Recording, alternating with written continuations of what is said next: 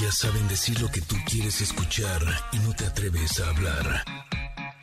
Ingrid y Tamara, en MBS 102.5. Connector, ¿cómo les va? Despierte ahí. Hey, acá. Le estoy hablando. Connector, ¿cómo está? ya casi es viernes, hombre. Ya estamos a la vuelta de la esquina. Ah, qué felices estamos nosotras. Venimos con un programa, nos sabe, cargado de muchos temas para todos ustedes. Ya muchos están regresando, que si a la oficina, que si salen a comer, que si los niños regresan a la escuela, en fin. Por eso, nuestra nutrióloga Valeria Rubio nos va a decir qué nos conviene comer cuando salimos de casa. Sentí que me estabas jalando las orejas. Ey, niña, aquí, aquí en la Exacto, exacto. No se me atarugue. Ponga atención. ¿Cómo están, familia? Muy buenos días. Excelente martes para todos ustedes. Estamos muy contentas de poder recibirlos en este su programa. Y ayer fue Día Internacional de Reciclaje y la verdad es que no queremos dejar pasar la fecha para hablar con Mariana Soto, una de las creadoras de la página Ecolana, que promueve el reciclaje y nos dirá cómo funciona.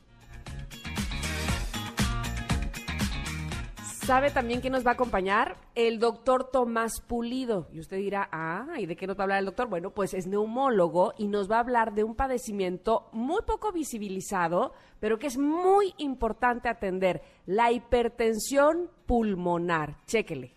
Ah, caray.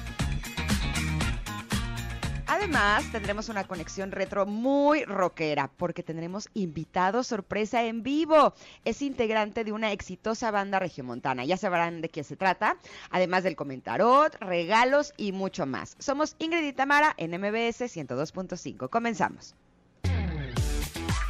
Ingrid y Tamara en MBS 102.5.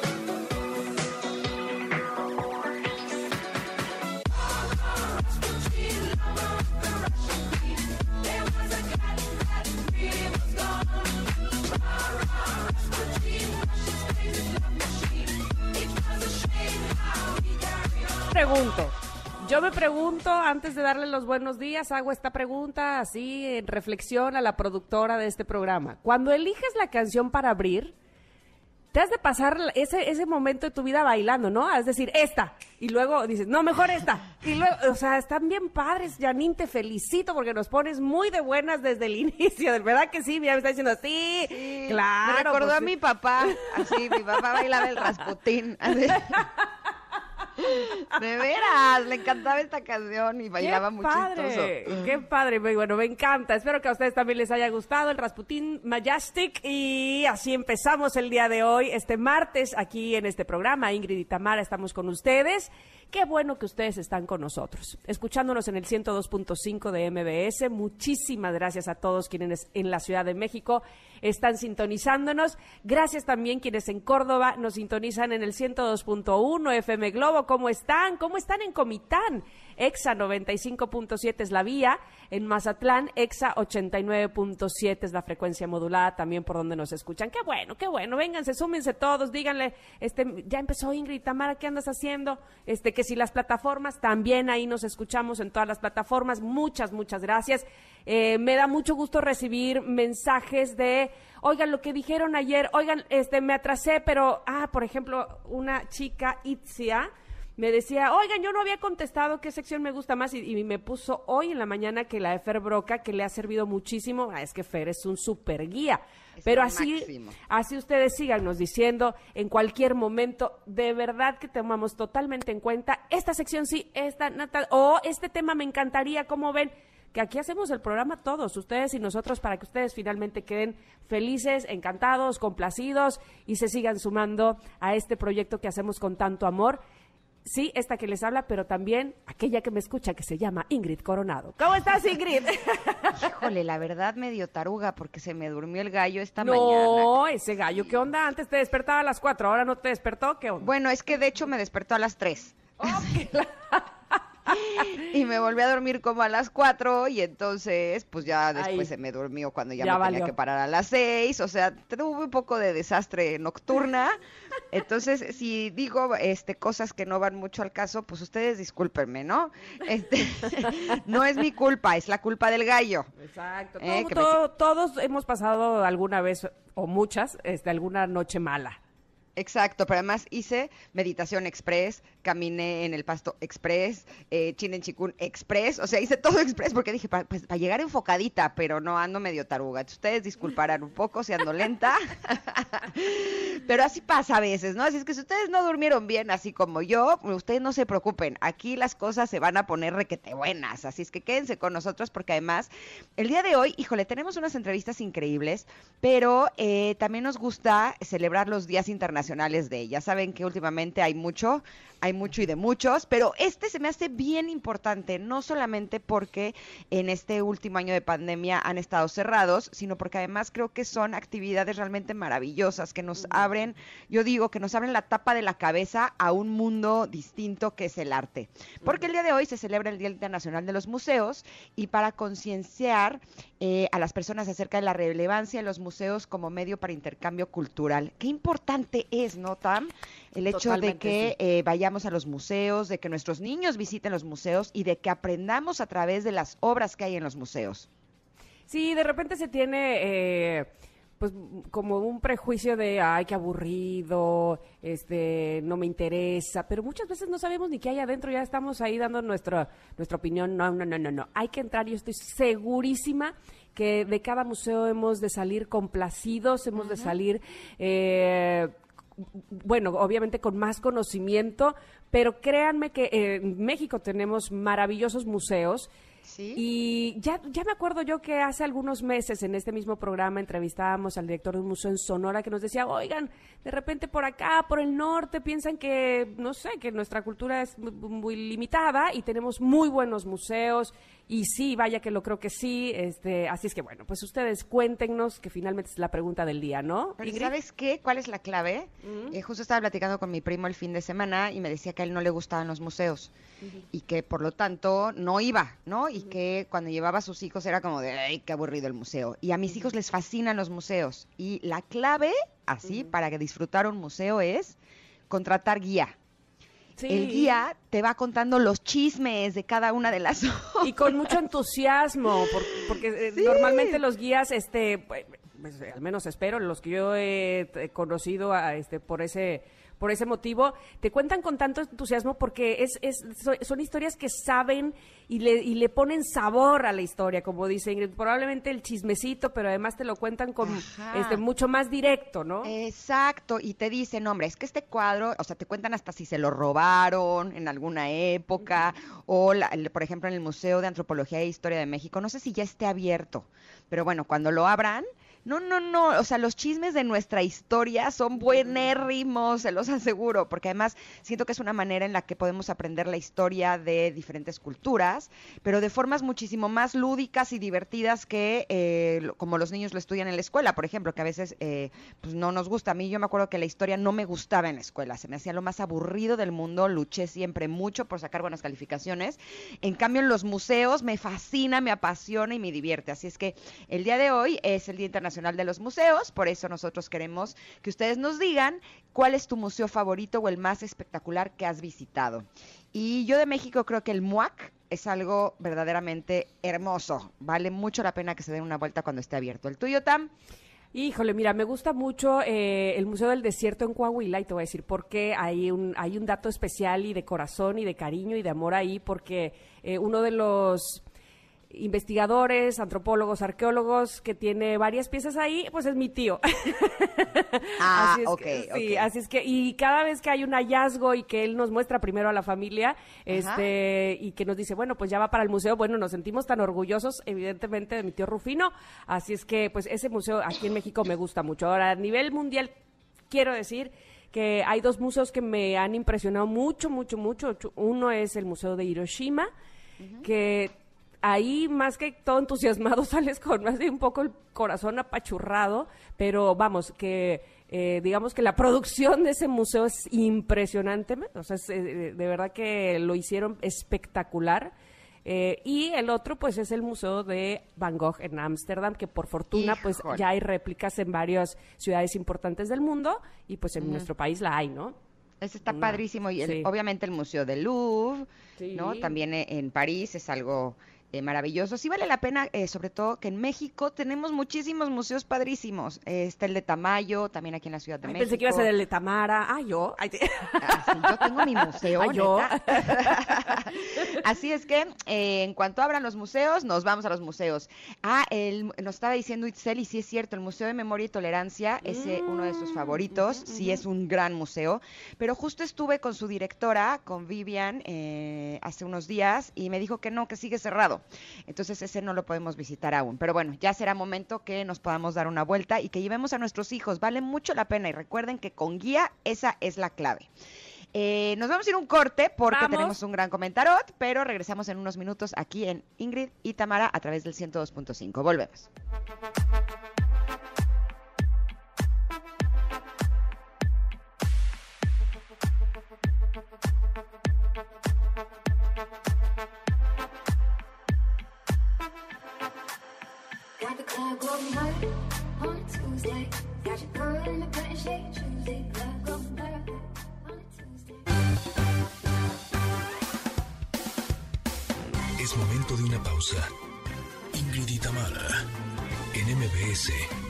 102.5.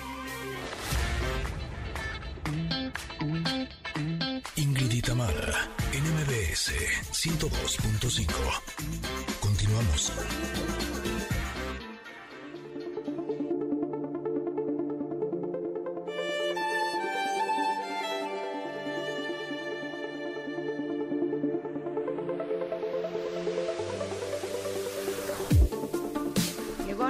Momento de reflexionar con la carta del comentarot. Eh, a las personas que no nos hayan sintonizado antes, nosotras sacamos una carta de un mazo de un tarot y reflexionamos sobre el mensaje que tiene para nosotros. El día de hoy eh, nos correspondió la carta de El Caballero de Varitas y me llama mucho la atención porque en la imagen no hay un caballero, sino que hay una mujer. Eh, no sé si el caballero se refieren al caballo negro galopante que está en la parte de atrás de la carta. Pero en fin, esta carta es una carta eh, divertida en donde eh, no sé si tienes tú la misma sensación, Tam, pero siento que esta mujer está gozando el momento, está conectada con lo que le gusta, lo que ama, lo que disfruta. Y esa sonrisa, se siente una sonrisa así de plenitud, ¿no? Eh, esta mujer está hincada eh, con un eh, ben- bengue, eh, wengue, ay, se No, me fue el un- nombre un de esta- bongo.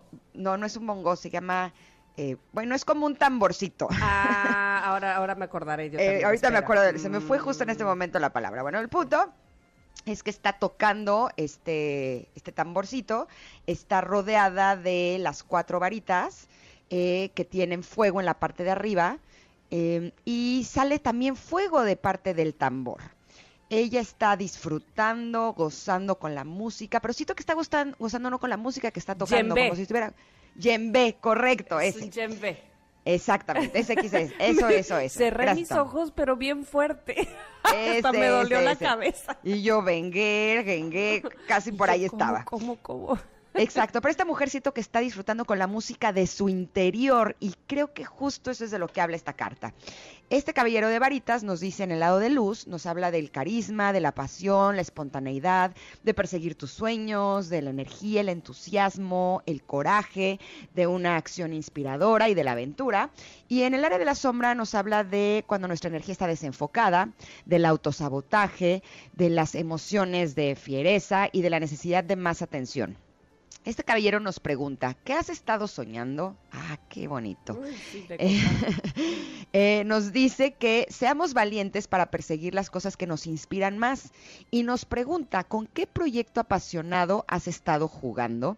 Es curioso porque Tamar y yo hemos estado trabajando, hemos estado jugando con un nuevo proyecto que va a salir a la luz en un, en un tiempito.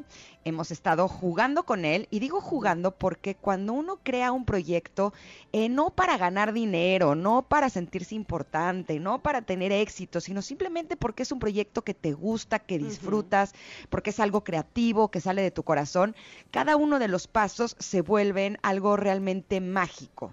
Eh, y creo que de eso se trata la vida. Estuve leyendo el otro día en un libro que tenemos que aprender a diferenciar entre lo que es el trabajo y lo que es nuestra vocación.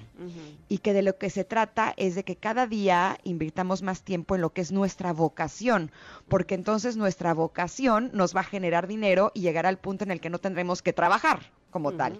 Y estoy totalmente de acuerdo con esa imagen de ese libro porque eh, sí creo que cuando yo empecé a trabajar, por ejemplo, a pesar de que siempre he trabajado en lo que me gusta, siempre tenía la idea de que tengo que trabajar para ganar dinero, ¿no? Para salir adelante, para mantener a mis hijos, para pagar mis gastos. Y cuando tienes esa idea, aunque sea algo que te guste, se convierte en algo obligatorio, en algo rígido, eh, y entonces eh, te empieza como a costar trabajo. En cambio, cuando cambias la perspectiva con la que ves las cosas y con las- la que ves tu trabajo, y si lo ves como que es tu vocación, es lo que tú elegiste que quieres hacer en tu vida, es lo que disfrutas, es lo que te llama, es lo que te mueve, aunque sea un trabajo con el cual ganas dinero para poder eh, llevar los recursos a casa, para el sustento de tu familia, eh, la mirada a la hora de cambiarla hace que se vuelva mucho más rico. ¿Tú cómo ves esta carta, Tam? A mí esta carta, eh, hoy en la mañana que la vi, me terminó de poner de buenas. Estaba yo, este, que sí, pues de buenas, me levanté muy bien y todo.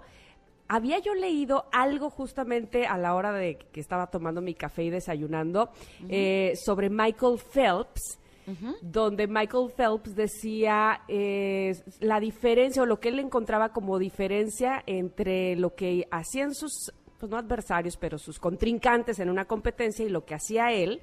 Y me puso muy de buenas todo lo que leí sobre Michael Phelps. Y entonces de repente veo que nos toca esta carta. No, bueno, yo dije, ¿qué es esto? Atrevámonos a hacer cosas. Y es que les voy a contar un poco lo que dice Michael Phelps, que viene muy al caso con lo que Ajá. estás comentando tú A sobre, sobre tu vocación, ¿no? Mira, dice, mientras, eh, dice, hacer, que, hacer lo que otros no hacían. Esa era la diferencia entre mí y mis adversarios, ¿no? Mientras los otros nadadores entrenaban seis días a la semana, yo entrenaba los siete. Y entonces todos los días estaba nadando y tenía yo la ventaja de 52 días de entrenamiento. Esa era mi diferencia. Pero no lo veía como un trabajo, sino como algo que disfrutaba totalmente. Y entonces, total que eh, efectivamente tienes que enfocarte. Él mismo habla de, de un libro que se llama Solo una cosa del actor Gary Keller, que te enfoques, que la estrategia de todo es enfocarte en eso que bueno, te regocijas por hacer, ¿no? Que es aquello que si tú dejaras de hacer, todo lo demás se caería, te pregunta el, el autor de ese libro, ¿no?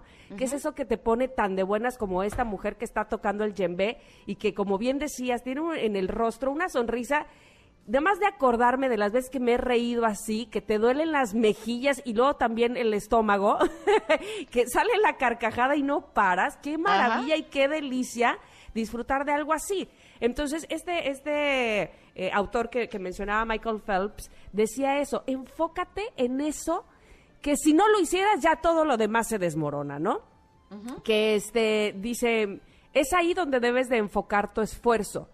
Eh, en el caso de Michael Phelps, la actividad clave era entrenar.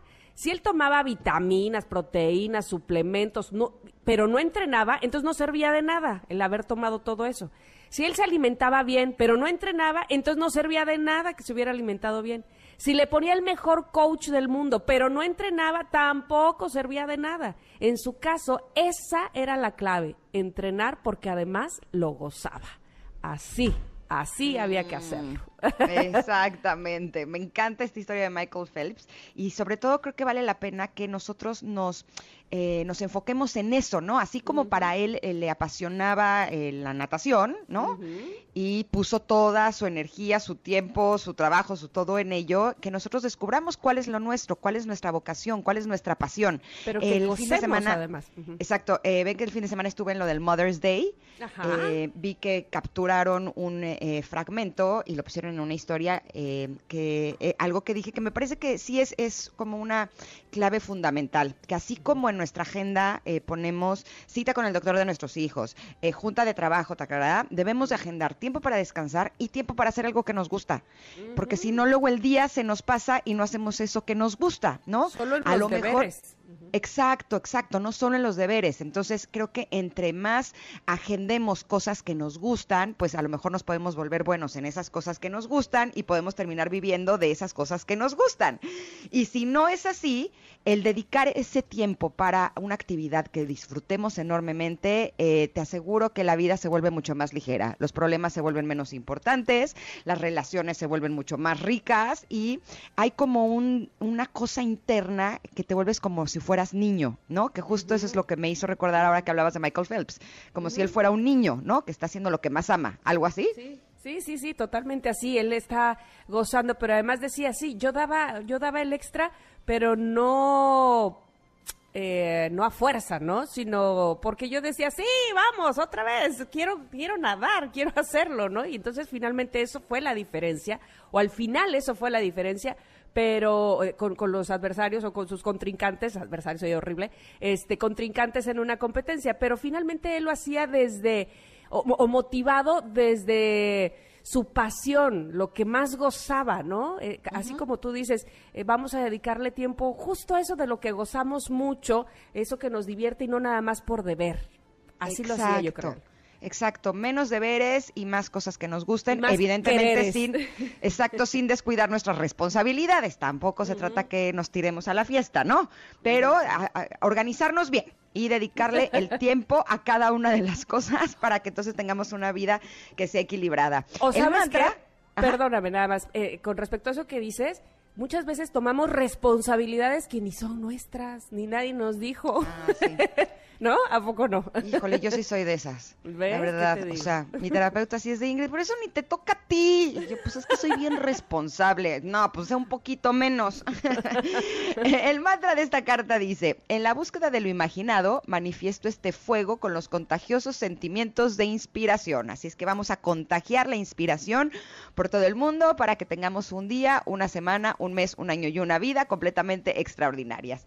Esta carta, como siempre, está publicada en nuestras redes sociales, arroba Ingrid Tamara MBS, por si ustedes quieren verla. Nosotros nos damos un corte, pero regresamos porque estaremos hablando de hipertensión arterial pulmonar. Ah, caray, eso suena interesante. Somos Ingrid Tamara y volvemos en unos minutos.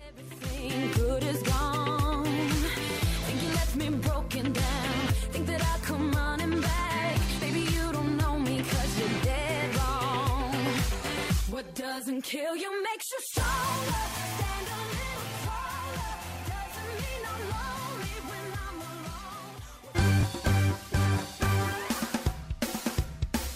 Es momento de una pausa. Ingrid y en MBS 102.5.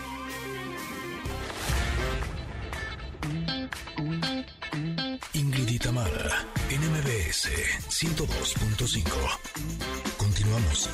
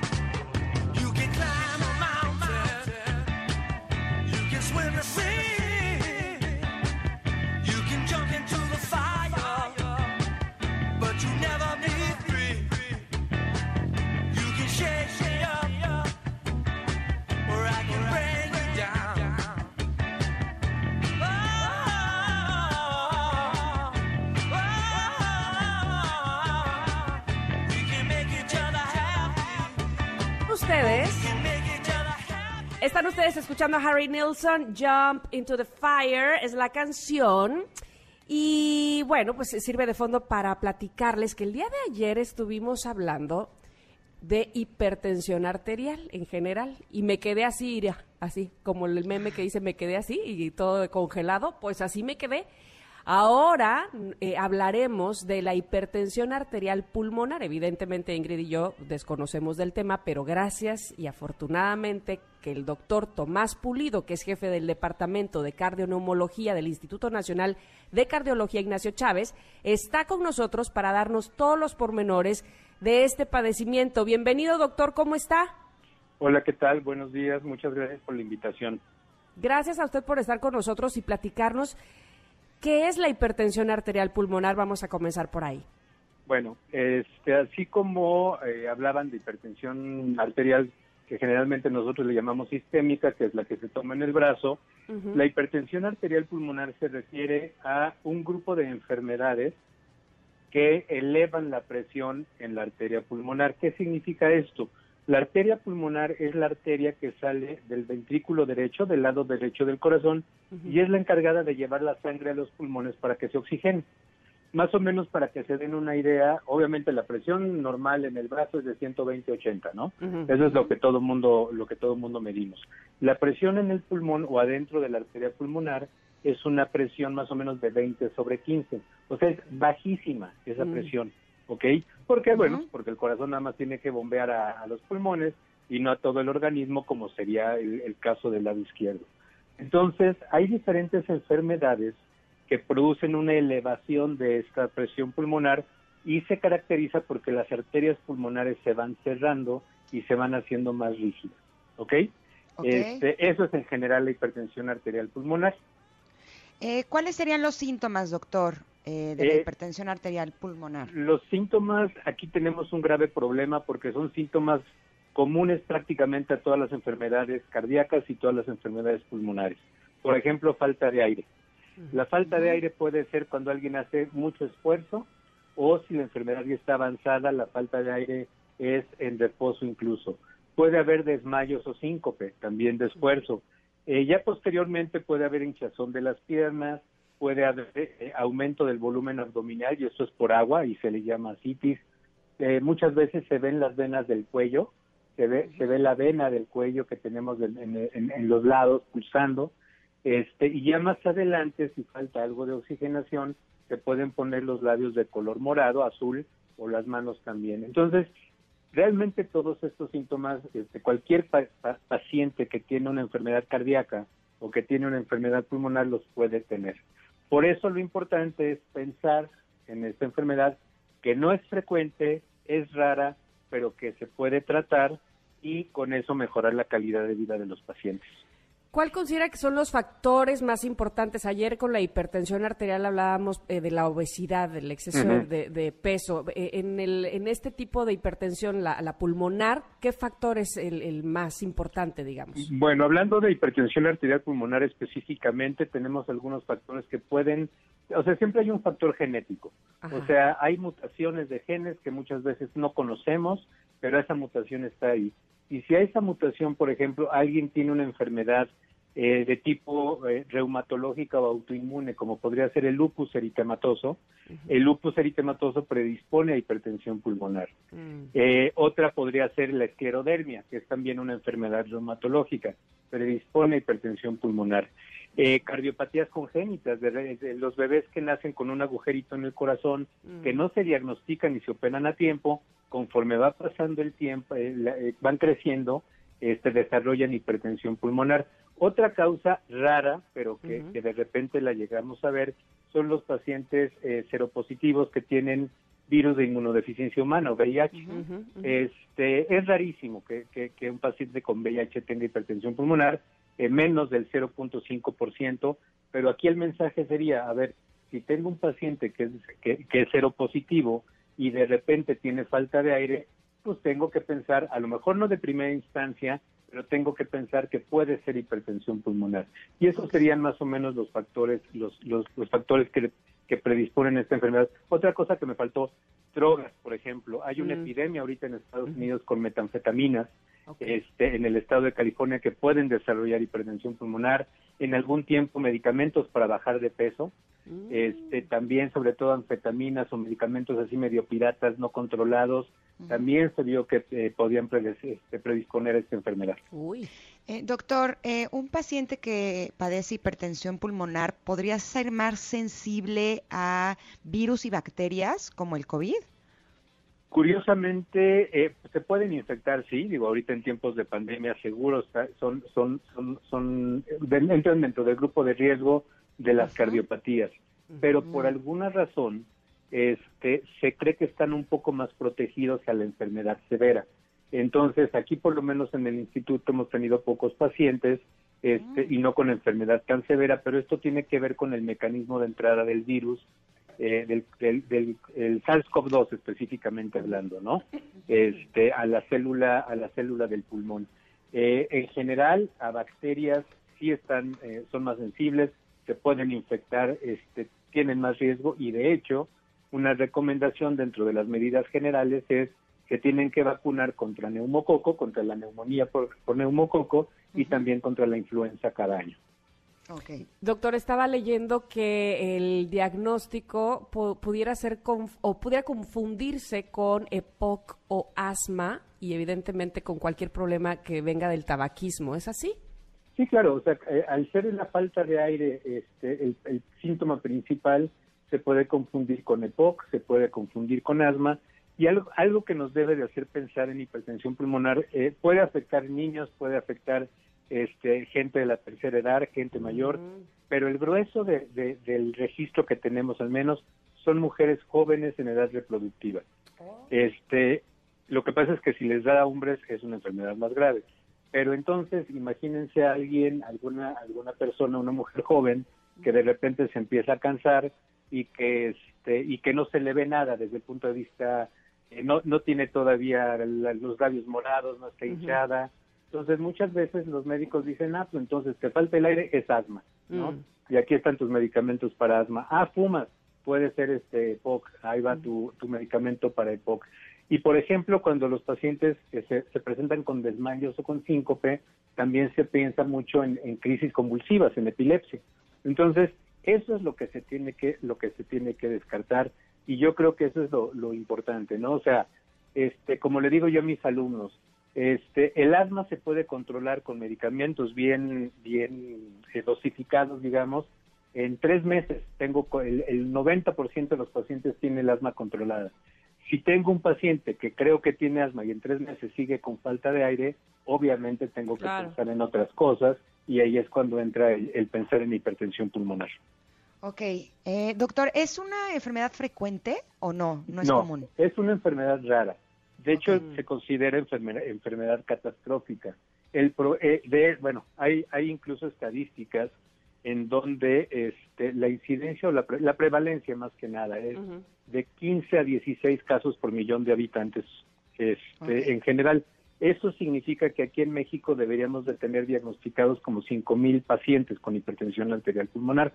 El registro nacional nada más tiene 900. Eso significa, por un lado, pues que a lo mejor hay 4 mil pacientes que no saben que tienen hipertensión pulmonar o que los están tratando de otra forma y, y tenemos que, que- que hacer conciencia y hacer llegar estos mensajes a la- al, al auditorio, ¿no? Ok. Pues me da gusto que usted esté con nosotros aquí para precisamente hacer eso, hacer conciencia y hacer llegar los mensajes al auditorio y que estemos muy pendientes de la hipertensión arterial pulmonar. Doctor doc- eh, Tomás Pulido, le agradecemos muchísimo que haya estado aquí. No, muchas gracias a ustedes, gracias por la invitación. Lo localizamos en Twitter en arroba pulido T, ¿cierto? Exactamente. Perfecto, por si eh, nuestros conectores tuvieran más preguntas o quisieran acercarse a usted eh, para este tipo de padecimientos. Gracias, doctor. No, Gracias. muchas gracias a ustedes. Entonces Hasta es luego. Twitter arroba pulido T. ¿Va? Ese es el, el Twitter del doctor. ¿Nos damos un corte, Tam? Vamos a un corte, sí, vamos a un corte, regresamos rápidamente. Oigan, ¿De este qué te programa- ríes? no puedo decir. Después te digo, chiste interno, muy interno. Oigan, Ingrid y. Tamara, sí, estamos locas, pero esperando por ustedes también. Así es que regresamos rápido, no se vaya. Estamos aquí en MBS 102.5.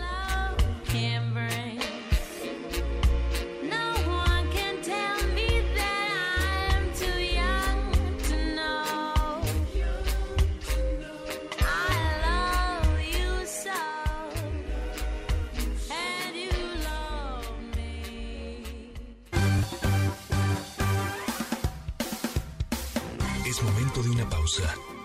Ingrid Tamara, en MBS 102.5.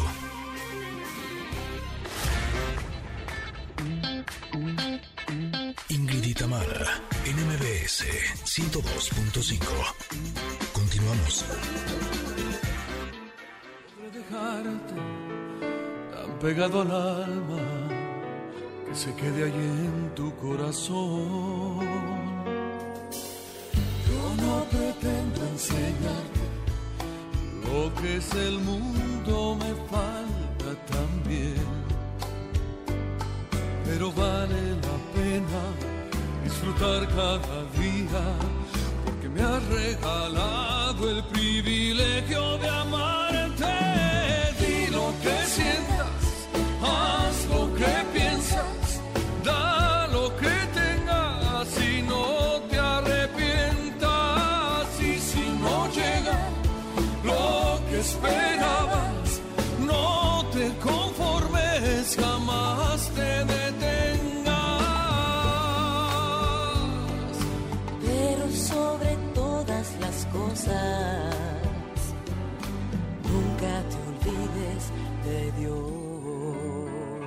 ¿Se acuerdan que había una novela que empezaba con esta canción? Claro.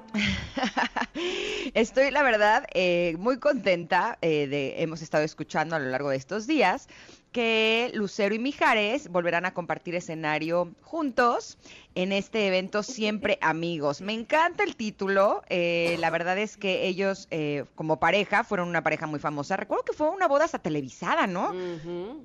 Sí, la, la fue de, siento que fue la de Vivi Gaitán y Eduardo Capetillo, la de ellos y la de Patti Manterola y Javier Ortiz, como que tres bodas que sucedieron, me imagino que en la misma época, se estaban poniendo como de moda y el, el hecho de que ellos trabajaban juntos, tenían una familia juntos, después, bueno, eh, las diferencias los separaron y el hecho de que ahora estén juntos como amigos, eh, como talentosos cantantes, me parece que es una idea realmente extraordinaria. Este concierto será transmitido eh, a través de la plataforma de eTicket Live el próximo sábado 22 de mayo a las 8.30 de la noche.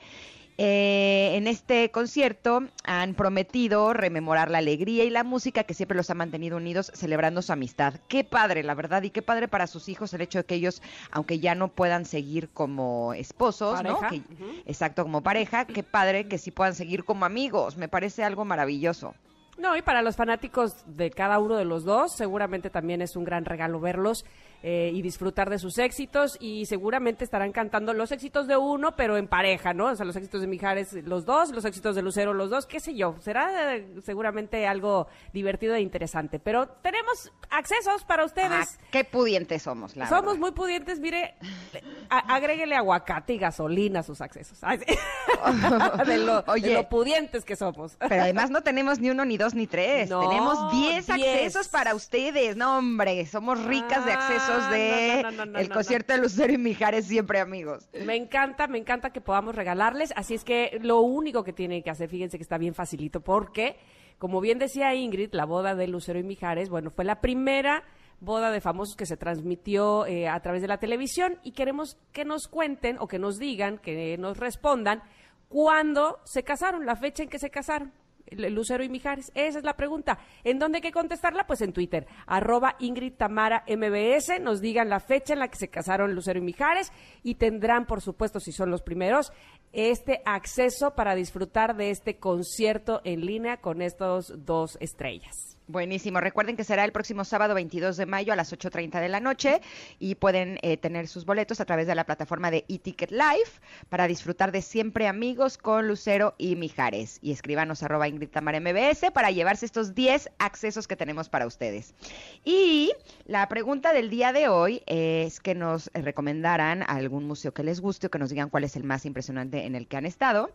Eh, ¿Y qué creen? Que también tenemos regalos al respecto. Pero bueno, vamos a leer algunos. ¿Te parece bien, Tam? Sí, sí, sí. Este, Mira. mira, ajá, tú empieza, empieza. Ah, Sakura eh, dice, me gusta ir a museos, pero los favoritos no sé por qué son los de paleontología. Me gusta ver huesos ahí. Nunca me había puesto a pensar eso hasta este momento, pero sí me gusta ver los huesos de los animales enormes y pequeños. Órale, le gustan Este, los huesos. Abrazos, Sakura. Mira, aquí este, tengo varios. Dice, eh, Ray Carl dice, a mí me gusta el Museo de Historia Natural. Y luego Jazzy dice el National Sept 11 Memorial and Museum. Y, que, y hay una persona que dice, ¡ay, a mí también! Y luego, que te voy a decir quién es, eh, dice Mario Guerrero, sí, es buenísimo, él dice. Y Lalo Lomas dice, la historia natural de la CDMX, emocionante cada visita. Dante dice, conozco pocos museos, pero el más grande y que más me gusta es el Museo Nacional de Antropología e Historia. Lo he vis- visitado desde que iba en la secundaria. Híjole, a mí también me encanta ese museo, la verdad, está padrísimo. Oye, te me voy a gusta decir... la cuatlicue. Sí, sí, sí. O te voy a decir que tenemos más regalos. Es que la producción me, pone muy de buenas. Bueno, Eliel López dice pa, el de Papalote Museo del Niño, dice aún recuerdo mis visitas. Qué bonito ese. Y Casas Elis habla del Museo de Antropología de aquí de Jalapa, que es bellísimo, bellísimo cuando tengan oportunidad de venir. De verdad que no lo pierdan de vista. Mm, mira, eh, Ray Carl habla del Museo de Historia Natural, pero ese está en Nueva York, ¿no? Está bien padre. Ese me gusta también. El arte moderno también allá, el MoMA, qué padre, también está. Híjole, sí está increíble. Es que a mí los museos sí me encantan, la verdad. Creo que sí soy de las que cuando viajo, así voy viendo eh, a qué museo voy a ir. El Museo del Prado, por ejemplo, en Madrid, también está padrísimo. Está mí, ¿sabes qué increíble. Y el que está bien padre también es el de Cera de México. Llevé a mis hijos Ándale. justo antes de la pandemia. Híjole, está súper divertido, porque además nos tomábamos fotos con todos los famosos. Estaba hasta mi cuñado y entonces nos atacábamos de la risa. Así Lo dejaron muy bien. Oye, te juro, yo evidentemente lo conozco muy bien y te juro que mis hijos así lo veían impresionados. Se tomaron foto con Messi, se tomaron foto con Jordan. No, no, no, increíble. Bueno, vale bueno, bueno, mucho la pena. Ya no digas más porque si no estás dando la respuesta justamente a las preguntas que a la pregunta que vamos a hacer para que se ganen justamente su pase para el Museo de Cera en la Ciudad de México y nada más tienen que contestarnos a través de nuestro Twitter arroba Ingrid Tamara MBS tres famosos que estén ahí en el Museo de Cera. Ya Ingrid dijo algunos, pero ustedes pueden decirnos a ver cuál, cuál les gustó más. Tres famosos que estén en el Museo de Cera, si son los primeros en contestar, por supuesto que tendrán sus pases para asistir a este maravilloso museo. No, no, no, está hasta Gandhi, así. Ah, todo el mundo. Hasta el chavo del presidentes, Ocho. No, Cantantes, bueno. este, deportistas. Pintores. Sí, sí, sí, sí, sí, muy- Yo muy no padre. estoy tam, ni tú. No, qué bueno, qué bueno. así déjenme, así déjenme. es más, hay uno que está hasta cargando el Oscar y yo me tomé la foto así al lado y dije, "Ay, me sentí al lado de un Oscar de, a de veras. Como que yo se lo entregué, por lo menos. exacto, exacto. Y nos está diciendo Yani, nuestra productora, que aquí también hay un museo de historia natural en Chapultepec. No lo sabía. Mm, mira. No, me urge que abran los museos, la verdad, porque sí es, es una actividad que me encanta hacer. Así es que recuerden, les habíamos dicho al principio del programa, y yo les compartí la clave número uno para disfrutar de los museos, y es llevar guía. Eh, es- o sea, contratar a un guía ahí, porque pues te cuentan todos los chismecitos y así, porque luego en la información que esté escrita, pues no, no tiene la intención, ¿no? No te queda claro muchas veces, no este no comprendes a lo mejor el contexto social que se estaba viviendo en ese momento o las circunstancias de vida que estaba viviendo el pintor o el artista eh, al que estás visitando en el museo, en fin, sí, los guías son muy buena muy buena referencia, muy buen tip y además hoy que es Día Internacional eh, de los Museos, pues agradecer y felicitar justamente a quienes los mantienen así como están para que nosotros podamos disfrutar de ellos. Muchas gracias. Exactamente, así es que recuerden que en arroba Ingrid Tamara MBS tenemos 10 accesos para el concierto en línea de Lucero y Mijares, nos tienen que decir el día que se casaron y también tenemos eh, tres pases para el Museo de Cera y nos tienen que decir tres personajes que haya ahí en ese museo. Listo, vámonos un corte, Tam, pero regresamos en unos minutos porque todavía tenemos muchos invitados. Ah, la conexión retro va a estar me rockera encanta, me encanta. con invitado en vivo, ya lo verán. Somos Ingrid y Tamara y volvemos en unos minutos aquí al 102.5.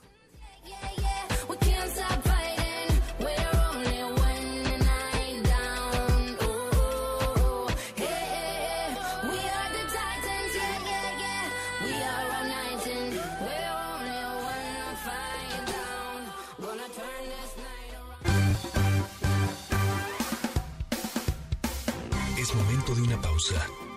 Ingrid y Tamara, en MBS 102.5. Ingrid y Tamara, en MBS 102.5. Continuamos. Familia hermosa, en la primera hora de Ingrid y Tamara platicamos con el doctor Tomás Pulido sobre la hipertensión pulmonar.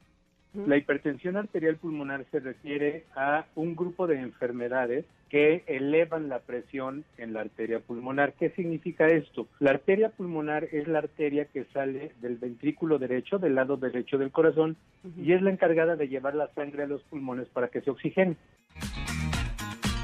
Ah, ¿verdad? Bueno, pues a continuación tendremos conexión retro con invitado sorpresa. Más adelante también hablaremos de reciclaje y nuestra nutrióloga Valeria Rubio nos va a decir qué comer cuando salimos de casa. Así es que todavía tenemos mucho para ti en Ingrid y Tamara en MBS.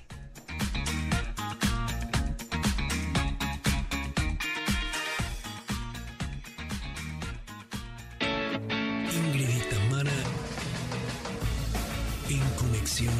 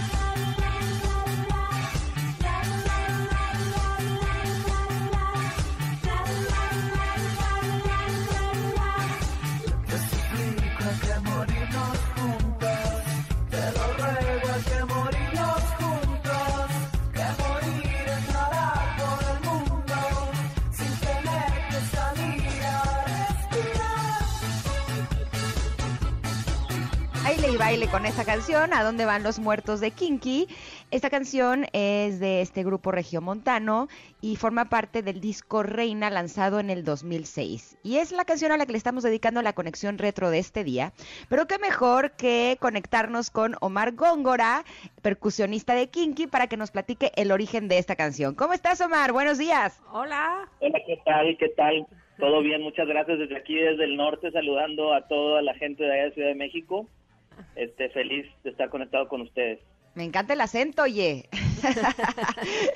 Se me hace No súper cool. Es la, el- el- la, la cruz de la parroquia, ¿verdad? Exacto, exacto. Oye, Omar, cuéntanos, ¿cómo fue el origen creativo de esta canción ¿A dónde van los muertos? Fíjate, ahorita que están pasando que es el, el, el momento retro, pues te la voy a poner más retro porque viene de una idea del piporro, de una Ah, frase, sí. Una canción que dice ¿A dónde van los muertos? Y de ahí nació la idea de esta canción justamente. Y este y bueno, ahí empezamos a desarrollar la idea y tuvimos varias, varias, eh, pues eh, en- entre todos hacemos la música y, se fue armando como un, un rompecabezas. Y después de eso, pues invitamos a Eli Guerra que cantara los coros. Este, hay varios detalles eh, detrás de esa canción, ¿no? Muy importantes, muy padres. Oye, Ay. Omar, eh, siempre en esta, en esta sección de la conexión retro, a Ingrid y a mí nos encanta justo irnos a esa época, a ese año, en este caso 2006. Parece que fue a la vuelta de la esquina, pero fue hace 15 años. o sea, ya pasa, ¿qué es esto? ¿Cómo puede ser? Pero, seguimos igualitos, Eh, tranquilos. bueno, eh, eso es aparte y la sigo bailando con todo gusto y enjundia. Pero dime una cosa, las cosas han cambiado tanto en 15 años. ¿Qué te acuerdas de 2006? ¿Algún conciertazo, algún momento en especial que, que, que te haga recordar qué estabas viviendo en ese año? Fíjate que en ese año justamente eh, nos fuimos a vivir a, a California, este, y ese disco lo hicimos en un momento muy loco allá porque hubo como una, muchas inundaciones y se nos inundó el estudio y, y fue una historia muy muy loca. Y después de eso yo me regresé a Monterrey a vivir a, hace pues que tres años, o sea, me eché eh, 12 años en California, 13 años, ¿no? Wow. Así es que pues demasiados recuerdos y estábamos tocando demasiado, que es por ejemplo, es de las cosas que ahorita pues paramos después de 20 años y ha sido como un este un, un, un revoltijo así de, de recuerdos y de cosas que no había tenido el tiempo de, de, de, de hacer memoria, de hacer recuento de los daños, ¿no? Así es que este momento sí es un, un momento muy valioso para recordar y, y este y valorar todo lo Eso. que lo que hicimos, ¿no? Claro, esta canción la hemos cantado a lo largo de todos estos 15 años, así el la la la, nos encanta y seguramente será una de las canciones más coreadas en su autoconcierto. Cuéntanos, Ah. además de a dónde van los muertos, de qué otras cosas, qué otras canciones y qué, eh, qué otras sorpresas tienes para toda la gente eh, en este gran concierto que tendrán próximamente. Pues sí, fíjate que, bueno, pues es el 23, mayo, ve- eh, domingo, mayo 23, este domingo que sigue, a las 8 pm, en la curva 4 del autódromo. Este, y pues estamos muy contentos, fíjate, porque pues, año y tres meses de no tocar. Sí, qué El cosa. último concierto que hicimos fue en el Tajín, en Veracruz, en el festival este grande, y nunca nos imaginamos, ni nosotros ni nadie, lo que venía, ¿no? Un- Una gran sorpresa, una gran, este, pues, pues una cosa muy surreal, ¿no? Y ahora regresar es todo un gusto y un placer de volver a hacer las cosas que más nos gusta y de una manera diferente, ¿no? También aprovecho el espacio para decirle a la gente que quiera asistir, pues que tiene todas las normas de seguridad, es un autoconcierto, pero también te puedes bajar del carro en un área asignada para cada, cada vehículo, así es que va a estar muy seguro, ¿no? Este, y muy contentos nosotros de poder estar en el escenario y, y más de compartir nuestra música con la gente, ¿no? Ya me puedo imaginar que están como, como corcho de champán, así, este, esperando que pum, ¿no? A salir, porque están, pues, ahí encerrados en casa, y pues los artistas lo que quieren es tocarle al público, este, en vivo, y hacerlos bailar y, sentir. Eh, platícanos que va- vas a estar con, van a estar Kinky con alguien más en este concierto. No, fíjate que es una serie de conciertos por parte de Ocesa Seitrack y están están poniendo, bueno, nosotros vamos solos el domingo. No no sé quién está, alguien más seguramente estará el sábado. Este, pero pues meramente va a ser El domingo Show. es suyo, eso. Pues, prepárense. Qué padre, qué emoción, sinceramente sí. Oye, Omar, eh, ¿cómo podemos comprar boletos para poder eh, acudir a este autoconcierto de Kinky?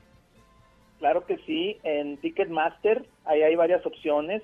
También para toda la gente que no pueda acudir en el- al concierto o que no esté en la Ciudad de México o que no tenga un carro porque es exclusivamente autoconcierto. Oh. Este, pues, se pueden comprar boletos para streaming, para verlo Ah, desde tu buenísimo. teléfono, desde tu casa, donde quieras, este, para que nadie se lo pierda que quiera verlo, ¿no? Esa es una gran noticia, esa es una gran noticia, porque sí, de repente, fíjate, te voy a decir una cosa, yo que, que también estoy en provincia, estoy en Veracruz, de repente este asunto de los streamings, este, pues fue conveniente para quienes no nada más estábamos, en- o no nada más están en Ciudad de México, ¿no? Entonces, es una muy buena noticia que digas que va a ser así, eh, diga- de manera híbrida, como se maneja ahora. Me encanta esa manera. Sí, verdad. presencial, pero también los que no estamos ahí podemos verles, así es que está buenísimo. Qué buena idea. Sí, y no, muchas gracias y estamos súper felices y como te digo, pues es una manera de vernos. Ahora también es un concierto totalmente en vivo, o sea, es algo que no se va a volver a, a- a repetir, que eso es la pues lo bonito de los shows en vivo, ¿no? Que Claro, aunque vayas a ver otro, pues eh, los momentos no se repiten, es como la vida, ¿no? Y Exacto. es un momento único y ahí por, o sea, invito a toda la gente, sábado, sábado eh, digo domingo 23 de mayo, ahí vamos a estar a las 8 pm en el autódromo y los que no puedan ir, pues ahí está en Ticketmaster toda la info para comprar en streaming, ¿no? Uy, ya me imagino la energía que va a haber en este concierto, porque ahora sí que tenían todas esas ganas guardadas durante más de un año. Entonces, a darle con todo el corazón, seguramente será eh, un momento inolvidable. Te agradecemos muchísimo, Omar, que hayas estado con nosotras este día. No importa si nunca has escuchado un podcast o si eres un podcaster profesional. Únete a la comunidad Himalaya. Radio en vivo. Radio en vivo. Contenidos originales y experiencias diseñadas solo para ti. Solo para ti. Himalaya. Descarga gratis la app. Muchas gracias, muchas gracias a, a- a todos y este y pues gracias por el espacio y las felicito por su programa.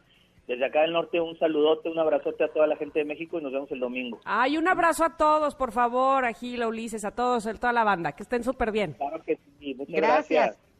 Gracias. Y le decimos a Jay Charles que eh, está muy contento de que haya estado Kinky con nosotros. que ya pueden saber cómo eh, se pueden llevar estos boletos. Eh, entran a la plataforma de Ticketmaster y pueden visitar este autoconcierto que suena realmente espectacular. Nosotros Oye, nos vamos a ir a un corte. Ajá. Y de fondo tenemos la de, me encanta la versión de Coqueta que tiene Kinky. Bueno, esa sí, ¿quieres Ahí que me dé algo para arriba? Ya la puso Janine de fondo. No, no, no, no, no. Vámonos al corte y nos vamos con esa, ¿te parece? Perfecto, y regresamos con Mariana Soto, que vamos a estar hablando de ecología. Híjole, qué tema tan importante. Somos Ingrid y Tamara y volvemos en unos minutos aquí al 102.5.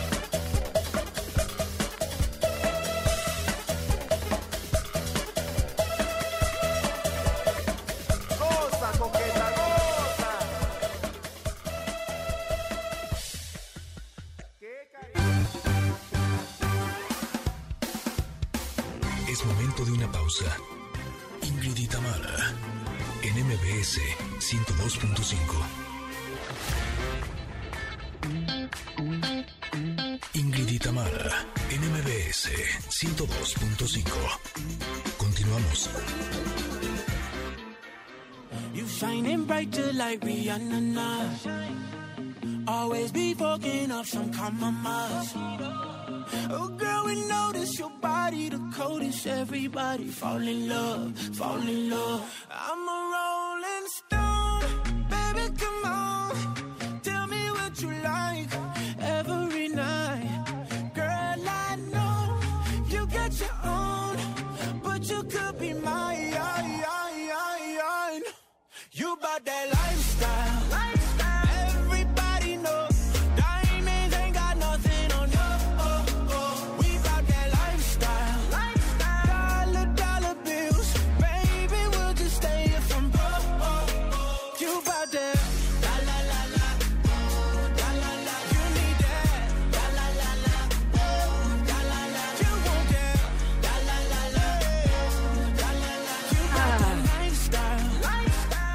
combinación, Jason Derulo con Adam Levine. Lifestyle se llama esta canción. Oigan, ayer nos contaba Ingrid al principio de este programa, eh, fue el Día Internacional del Reciclaje. Y ¿a poco no, Ingrid? En nuestra época, cuando más niñas, en nuestra época, diría mi, mi, mi hija, ¿y cuál es tu época, mamá? En nuestra juventud. en nuestra juventud. No, pero Qué cuando éramos niñas, no había tanta conciencia, me parece a mí, ni en casa ni en las escuelas, sobre eh, el reciclaje y el cuidar el medio ambiente. Y como tienen ahora esta conciencia ambiental lo- los niños de hoy, lo cual no solo admiro, sino agradezco.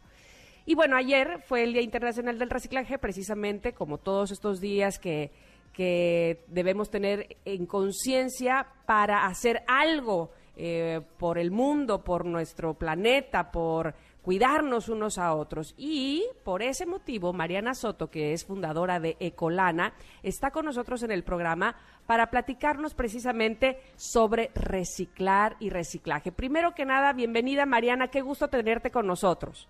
Muchísimas gracias, Tamara. Muchas gracias, Ingrid, por, por abrirnos el espacio para comunicar este proyecto tan padre para el cual hemos trabajado mucho tiempo y estamos Mm. muy felices de que por fin lo lanzamos el día de ayer para el Día Mundial del Reciclaje. Qué maravilla, muchas felicidades por eso. Cuéntanos o cuéntanos tú qué es Ecolana. Claro que sí.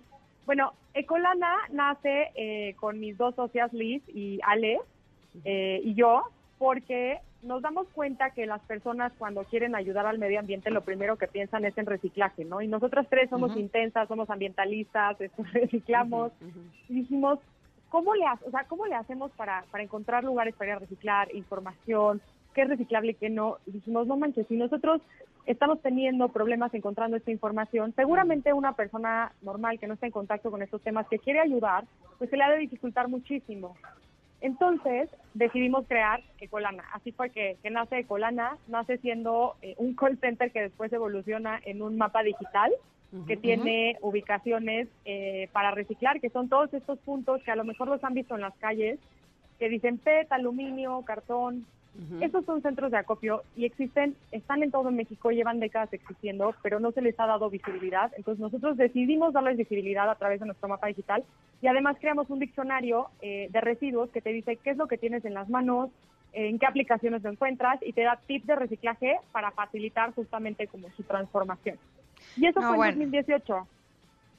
Ajá. Eh, Eso fue en 2018 eh, que lanzamos el primer mapa digital para reciclar y bueno, poco a poco eh, ha evolucionado. Hasta ahorita tenemos más o menos 190 mil usuarios que activamente buscan un lugar para reciclar de manera anual, que es increíble. Eh, pero digamos que hasta este punto todo, todo, todo esto ha sido como pues eh, personas que están interesadas en el medio ambiente y demás. Y bueno, decidimos crear un sistema de incentivos y una aplicación para justamente seguir motivando a que más personas se sumen a este movimiento y esto es Ecolana App. Órale, Ecolanao, ¿y eso qué es? Ecolana App, bueno, es una Ah, herramienta más. Ecolana App. Sí, sí, sí. Ok, ok, Ecolana ok. App, Ecolana App. Y pues bueno, Ecolana App es una herramienta más para el ciudadano para que sea partícipe de estas prácticas de reciclaje y pues que se sume a, a dejarle un mejor futuro a nuestros hijos este, y a pues a ser partícipe de, de un mejor planeta, ¿no? Eso lo damos a través de la aplicación. Eh, ahorita Tamara decía que cuando nosotras éramos niñas no había tanta cultura eh, ecológica y de reciclaje. Y sí creo que tiene que ver con que el problema no era tan grave.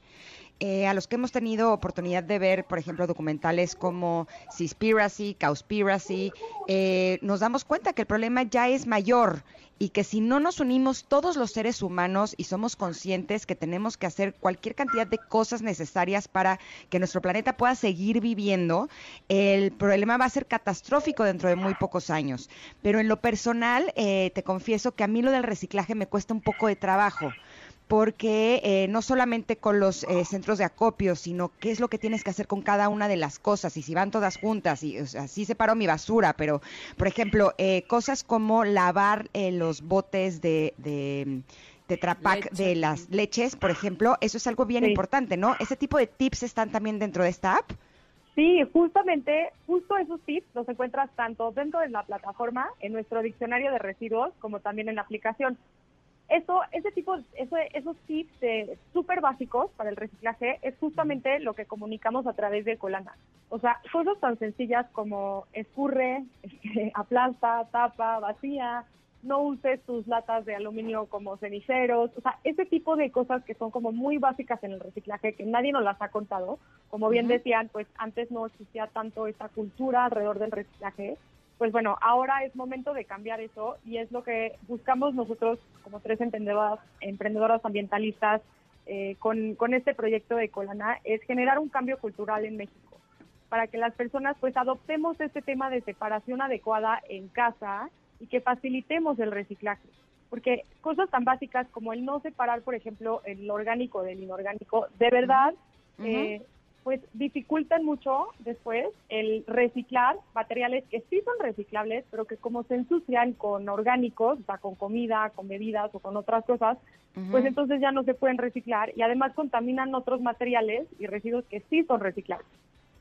Tienes razón, dicen que el no conocimiento no te excluye de estarlo haciendo mal. Es- o sea, no puedes decir, ay, pues como yo no sabía, como quiera lo estamos haciendo mal. Entonces, tener conocimiento evidentemente será nuestra herramienta mayor para hacerlo bien. Eh, ¿Esta aplicación es tanto para iOS como para Android? Está disponible para Android a partir de ayer y para iOS va a estar disponible a partir del primero de julio. Qué buena noticia, qué buena noticia que la podamos tener ahora sí que a la mano, eh, que podamos recurrir a ella, porque, insisto, muchas veces no tenemos ni idea de qué cosas podían eh, haberse reciclado, de qué cosas eh, teníamos que hacer con lo reciclado y a dónde poderlo llevar. Y evidentemente ahora podemos eh, tener más certeza con esta aplicación, ¿no? Y lo que está padrísimo también es que puedes obtener beneficios, porque además de, o sea, por, por reciclar, eh, le metimos retos, le metimos eh, niveles, le metimos como Mm. cosas, factores muy divertidos para educar, eh, pues, educarnos alrededor del reciclaje y que se vuelva parte de tu vida de manera divertida. Y por todas esas acciones que están en la aplicación, te damos puntos virtuales que se llaman ecolanitas.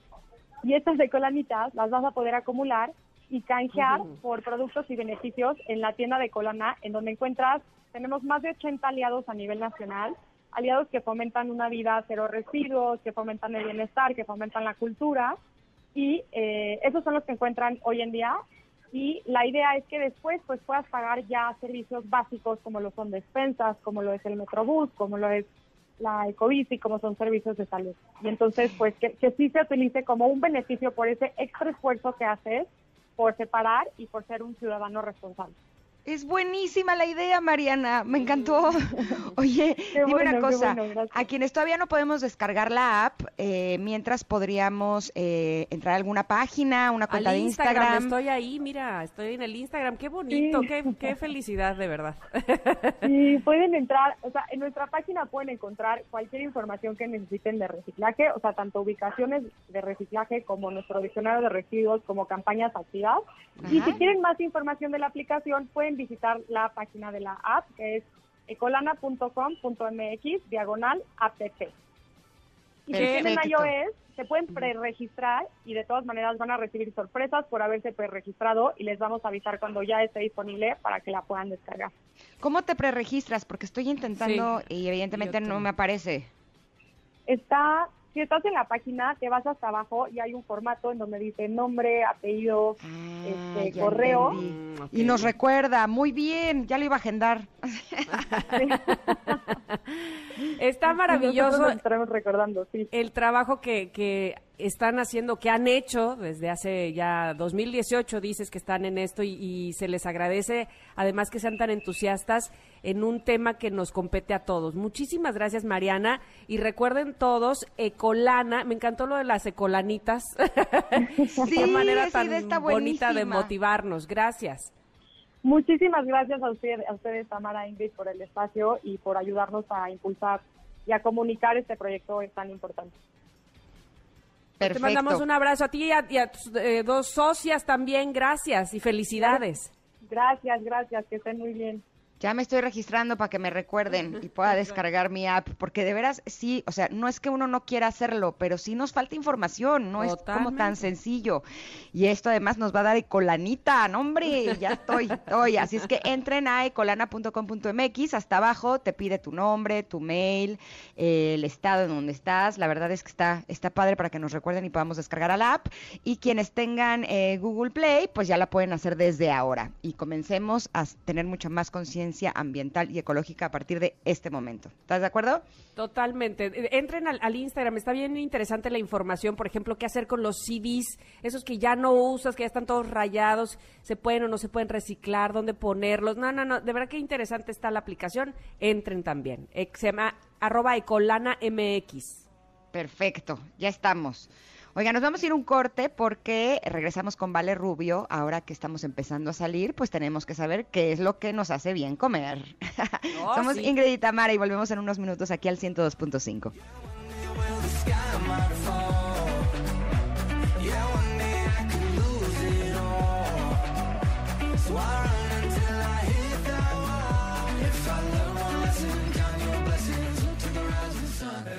Es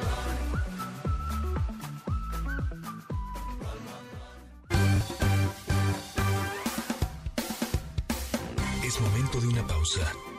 Ingrid y en MBS 102.5.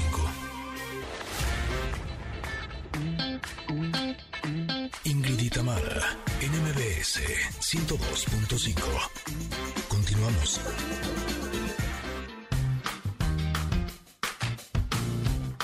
Barriga llena, corazón sano y contento. Nutrición con Valeria Rubio. Sitting on a bench waiting for the teco guacamole. La carne con frijoles. Carne con frijoles. Waiting for the sun to shine, hoping for the chicken yakisoba. I hope there's some left over. Hope there's some left over. Ay, mami, ¿qué estás haciendo? ¿Dónde va? Ay, papi, no sé, pero vete ya. Even when the pompa taken on a. Guacamole. Amo la canción del guacamole. Y más amo que con esta canción le damos la bienvenida a nuestra querida nutrióloga Valeria Rubio para hablar de un tema bien, bien importante. ¿Cómo estás, Vale? Buenos días. Hola Ingrid, buenos días. A mí también me pones de súper buena esa canción. Oigan, me encanta estar aquí. ¿Cómo estás, Mitam? Muy bien, recordando que no compré aguacate, pero bien, este tengo que ir a comprar. El Ahorita sales. como las pompis, como dice Exacto, la así dice Ingrid, muy ya bien. no quitar de mi cabeza. Yo tampoco, Ingrid, cada vez que voy al súper me acuerdo de ti. Recuerden que el aguacate se compra que no sea ni muy aguadito ni muy duro. Los Muy excesos son malos, mis niñas, y justo Exacto. de eso vamos a hablar hoy, porque como decía Ingrid antes del corte, pues muchos ya, eh, al menos eh, en México, estamos empezando a salir un poquito más al restaurante, eh, la gente está regresando a trabajar, como que pasamos de estar súper encerrados, algunos en forma híbrida, pero ya he escuchado de muchos pacientes que están a full cubriendo eh, sus, sus horarios prácticamente normales, que eso habla, pues bueno, que, que vamos un poco mejor con este tema. Y eh, obviamente empezamos como con esta pues duda de qué elegir, qué pedir cuando tienes que comer fuera, cuando te tienes que llevar tu comida de casa, que eso sería lo ideal. Entonces, bueno, les voy a platicar cuáles son mis consejos en relación a esto. Primero que nada, si nosotros vamos a comer fuera, ya sea social o de trabajo, tratemos de elegir alimentos que estén equilibrados. Es decir, eh, si vamos a elegir, por ejemplo, un alimento de comida rápida, como una pizza, eh, pues estamos hablando de que no hay mucha proteína, hay muchos carbohidratos, hay mucha harina, hay mucha grasa, y no es que esté del todo mal, pero no está equilibrado. Una buena idea de cómo escoger diferente es vamos a, a- a elegir nuestro platillo, imaginémonos nuestro plato, donde la mitad, el 50% va a estar formado de proteína. Eh, frijoles, garbanzos, eh, chícharos, pollo, carne, pescado, mariscos. Ese sería la mitad de nuestro plato, el 50%. Ok. Del otro 50% que nos queda, vamos a dividir eh, la mitad en carbohidratos, que más o menos es el tamaño del puño de la mano, de arroz o tortilla o pan. Y la, el otro eh, pedacito que nos queda, el otro 25% de verduras. Siempre hay que procurar incluir verduras, lechuguita, jitomate, espinacas, si tenemos la suerte de tener brócoli, calabacitas eh, a la mano, padrísimo. Entonces, si ese va a ser nuestra base, ese plato que les hablo del 50% proteínas, 25 carbohidratos, el otro 25 eh, verduras, ya aquí ya no les estoy poniendo, por ejemplo, la grasa, si se dan cuenta. Las Ujú. grasas las vamos a considerar como que ya forman parte del Claro. platillo porque está cocinado fuera de casa. Entonces, seguramente eh, va a tener algo de grasa. Yo les digo a mis hijos, la pechuguita de pollo asada que te sabe tan rica en el restaurante es porque seguramente no es asada, porque si no, no sabría tan rica, ¿no? De acuerdo Entonces, contigo. te- teniendo esa base, vamos a procurar aumentar la cantidad de proteína y disminuir la de carbohidrato. Por ejemplo, si van a comerse una hamburguesa, vamos a pedirla con lechuguita, jitomate, poca grasa, lo menos que se pueda. Si puedes no ponerle queso, no ponerle tocino, le pones un poquito de ketchup, un sobrecito. Y ya si queremos vernos como mucho más light, le quitamos una tapa del pan. Entonces ya estamos Ah. comiendo más proteína, menos carbohidrato, verdura y grasita. Si vamos a ir a un lugar de pastas, por ejemplo, No es lo mismo pedir una pasta con pollo, una pasta con salmón, una pasta con camarones, en donde la proporción de carbohidrato-proteína es mayor de carbohidrato y menor de proteína, lo hacemos al revés. Pedimos un pollo, pedimos un salmón, pedimos un pescado, una, un corte de carne magro y lo acompañamos con el puño de nuestra mano de espagueti o de arroz. Entonces estamos comiendo prácticamente lo mismo, pero en po- proporciones diferentes para que no nos afecte tanto al tema, por supuesto, del peso. ¿Cómo ven, chicas? Oye, Mm. me, me parece muy interesante todo lo que dices y me hace reflexionar que, mm, la, la verdad, nos hacemos trampa, val- ah, vale, nos hacemos trampa diciendo, sí, yo nada más, este, a mí la ensalada y le ponemos el montón de, este, aderezo, así, Aderezo. todo con- pero con toda la crema, ¿no? Y luego otra cosa que nos sucede es que llegamos al restaurante y entre que ya íbamos con hambre, llegamos en lo que nos atienden, en lo que está la comida, se va incrementando nuestro apetito y, que, y comemos con los ojos, queremos todo y este y me trae este otro y este también y eh, así, ¿no? Y luego las porciones son demasiado grandes. Ahí en todo caso, ¿qué aconsejas? Este, compartir, que pidamos todos al centro, ¿qué será mejor? Mire, es buenísimo lo que dice Stan, porque siempre les digo, hay que ganarle al hambre. O sea, no llegar al súper a comprar tu comida, ni al restaurante, ni a la boda, ni al bautizo, ya Cajando. pelándote de hambre, porque entonces ya no vas a tener conciencia de elegir, o sea, ya es un tema instintivo de necesito cubrir mis necesidades y me vale gorro con qué. Entonces, por eso las colaciones son importantes. Una colación a media mañana, traer en el coche o en el transporte o en la mochila una manzana, unas galletitas integrales, un poquito de nueces, de cacahuates, te va a ayudar precisamente a lo que dice Sam de no llegar a comerte a pues Al mesero. o a la mesera. y sobre todo abusados con el pan de la canastita de la mesa, porque pues nos los ponen muy monos la verdad, pero cuando llegas con hambre ya te le echaste la mantequillita, el aceitito de olivo, y pues ya te comiste gran parte de tu porción de carbohidratos. Si estás cuidando tu peso, yo eh, recomendaría mejor pedir que lo retiren, ¿no? Y eh, siempre pedir de acuerdo a buscando lo saludable, no necesariamente a lo que te mueres de antojo, porque bueno, desde luego, pues a lo mejor si, si te vas a, eh, a la carta directo, a lo que sabes que no te va a hacer bien en ese momento de hambre, sin conciencia lo vas a pedir. Pero si vienes ya adelantándote un poquito con la colación sin tanta hambre, si vas luego, luego a, y te diriges a la carta hacia la proteína, si a la vez de escoger tu proteína, eh, procuras que sea más proteína y menos carbohidrato, creo que va a funcionar muy bien. Y algo importantísimo es que no nos bebamos las calorías.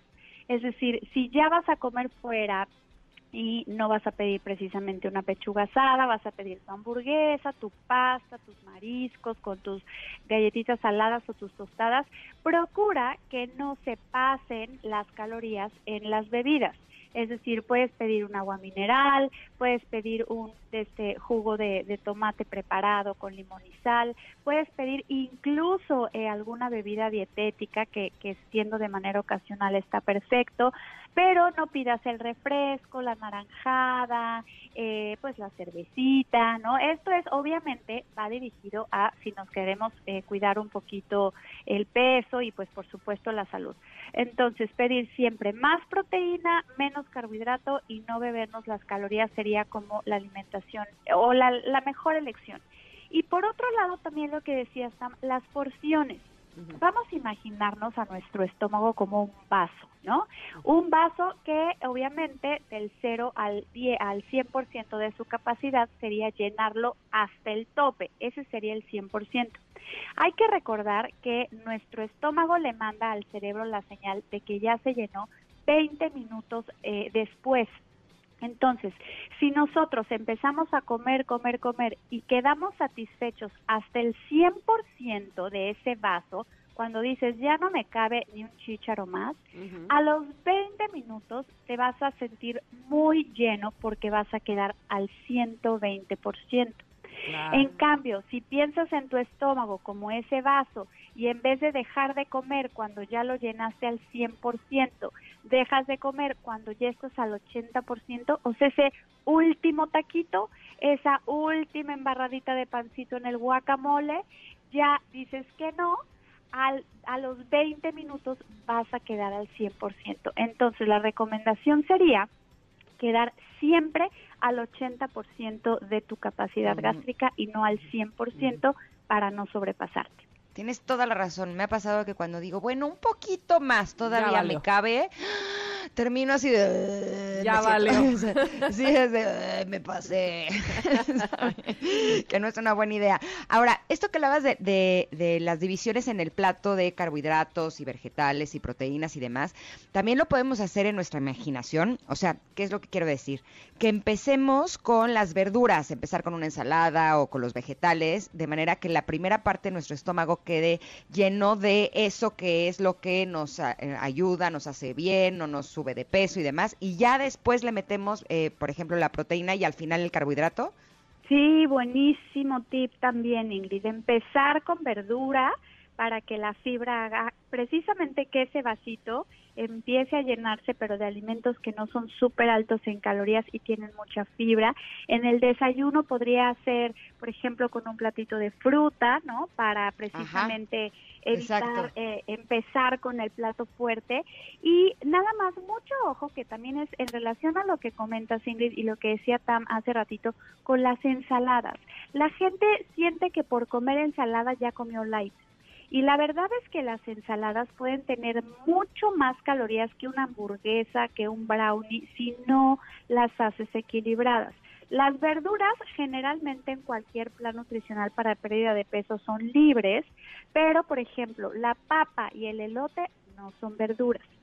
A esa ensalada hay que vigilar eh, la cantidad de aderezo, más o menos la cantidad de grasa que pudiera ir en una ensalada es el tamaño de tu dedo gordo. Y en grasa incluimos al aceite de olivo o la vinagreta, al aguacate, a las nueces, a los cacahuates. Eso entra dentro de grasa. Luego, si le vas a poner proteína, pues que sea proteína magra, pollo, a lo mejor queso panela, y evita ya ponerle crutones o, o fusil y pasta. En estas barras de ensalada se incluyen muchas veces la, eh, perdón, está sonando el teléfono, incluyen muchas veces ya eh, la- el pan, ¿no? El carbohidrato, la pasta. Entonces, ojo, lo que recomiendo que tenga una ensalada, sobre todo si va a ser como de manera inicial, es mucha verdura. La lechuga, pues como siempre es, es clásica en todos lados, pero también podemos meter brócoli, Espinaca. pepino, zanahoria, exacto. Un aderezo ligero, no recomiendo los aderezos cremosos, ni mil islas, ni de eh, blue cheese, Queso, ni de ranch, sino vinagretas, que tenga algo de proteína magra y de, eh, de preferencia sin nada de carbohidratos. Ok.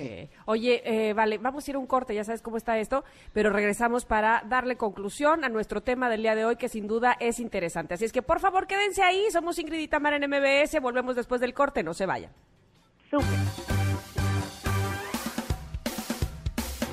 Momento de una pausa. Ingrid y Tamara, en MBS 102.5.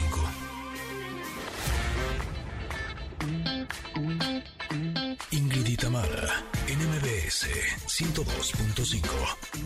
Continuamos.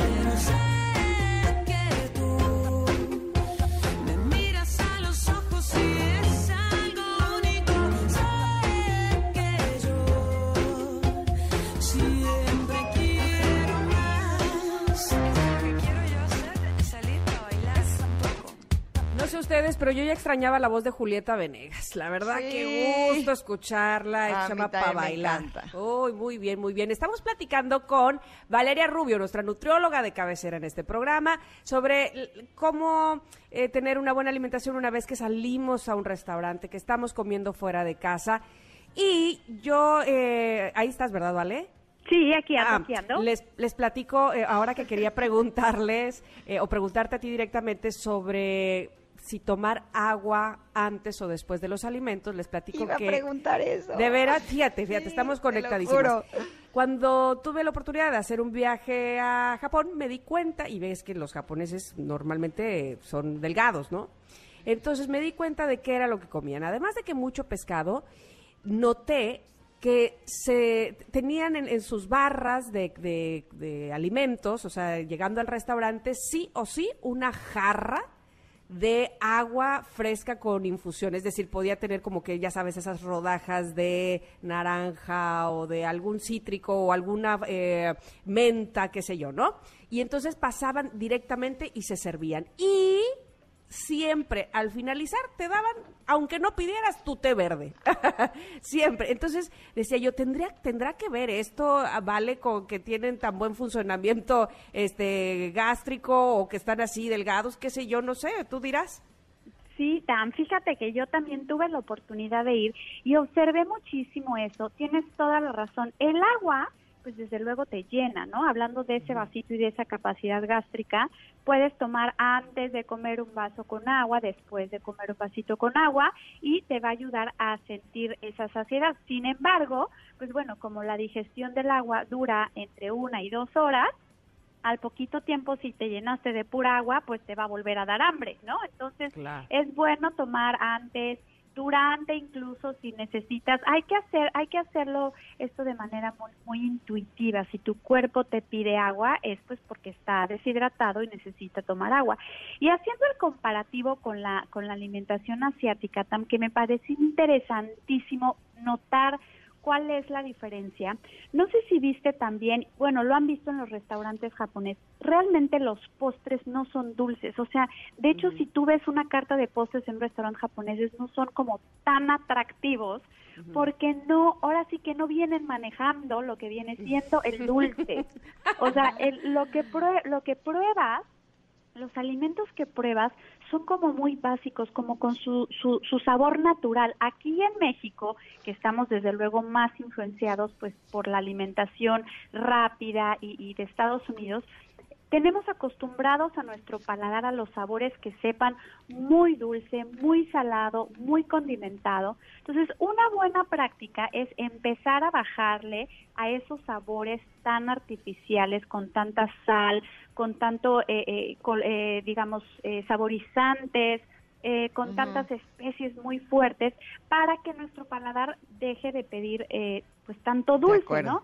Y en el caso, por ejemplo, otra cosa que sucede en, en Asia, con los eh, China, con los japoneses, es esto que les decía del 100% y del 120%. Ellos tienen una teoría maravillosa que así debe de ser, que es el alimento te debe de aportar energía, no te la debe de quitar. Entonces, cuando tú quedas, como decías Ingrid, ese último Eh. taquito, ese último pancito, ese último pedazo de postre, que ya no quedaste satisfecha, sino lo que le sigue, ya la comida, en vez de darte energía, te la quitó. Entonces, cansado, te quieres reventar el pantalón, entonces ya no cumplió esa función, digamos, metafísica de aportarte energía y hacerte sentir bien, sino todo lo contrario. Ese tip está buenérrimo, Sí, ¿vale? sí, sí, sí. Pero nos tenemos que ir Ay, ya ya. sé. Nada más rápidamente, ¿dónde te encontramos? Porque ya tenemos que despedir. Rapidísimo en Instagram, nutrióloga Valeria Rubio, en Facebook de la misma manera. Las quiero, mil gracias por esta entrevista de martes. Nos vemos la semana que entra. Te queremos, Vale. Abrazo enorme. Besitos. Oigan, no se vayan a perder en un momento más a Pontón que va a hablar de una iniciativa para impulsar emprendimientos de impacto social con base de tecnologías de la información y además van a regalar un control para que las personas con discapacidad puedan jugar videojuegos. Muy bien, no se lo pierdan. Ujú, Nosotras ya nos vamos, pero estaremos felices de que estén con nosotras el día de mañana aquí en Ingrid y Tamara. Que tengan un hermoso día. Gracias a todos. Bye. Gracias, bye bye.